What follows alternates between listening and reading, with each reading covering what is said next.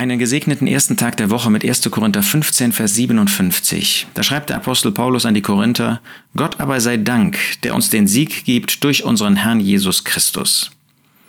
Das ist ein wunderbares Kapitel, das Auferstehungskapitel, das Auferstehungskapitel des Herrn Jesus und mit seiner Auferstehung sind auch wir verbunden.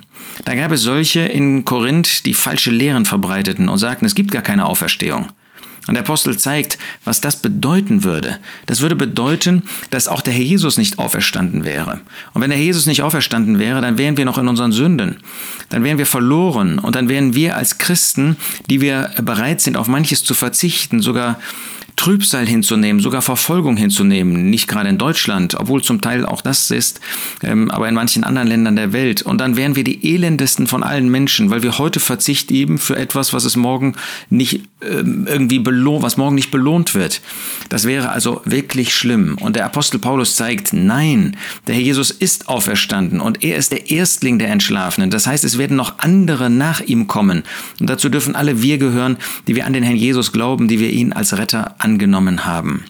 Ja, und dann zeigt er, was das eigentlich alles mit sich bringt, dass die Sterblichkeit Unsterblichkeit anziehen äh, wird und dass damit der Tod verschlungen ist in Sieg, äh, dass der Stachel des Todes das ist die Sünde, die Kraft der Sünde, das Gesetz, dass das alles überwunden sein wird in dieser neuen Schöpfung, ähm, an der wir innerlich heute schon Anteil haben, aber an der wir dann in dem ewigen Zustand, das heißt, wenn der Herr Jesus ähm, für uns kommen wird, um uns in den Himmel zu holen, dann beginnt für uns als Erlöste dieser, diese Zeit, diese nicht endende Zeit bereits, dass da alles überwunden ist, ja, dass wir einen Sieg haben und diesen Sieg über die Sünde, den haben nicht wir verdient, den haben auch nicht wir uns zuzuschreiben, sondern der ist allein durch unseren Herrn Jesus Christus bewirkt worden. Ja, dafür können wir Gott danken, dafür können wir Gott loben, dafür können wir Gott anbeten und, hoffentlich haben wir Herzen, die gestimmt sind heute, um ihm dieses Lob zu geben, um ihn in dieser Weise in Geist und Wahrheit anzubeten, um daran zu denken, was das für den Herrn Jesus bedeutet hat, was er tun musste, was er leiden musste, wohin er gehen musste, dass er an das Fluchholz gehen musste, um diesen Sieg für uns zu bewirken.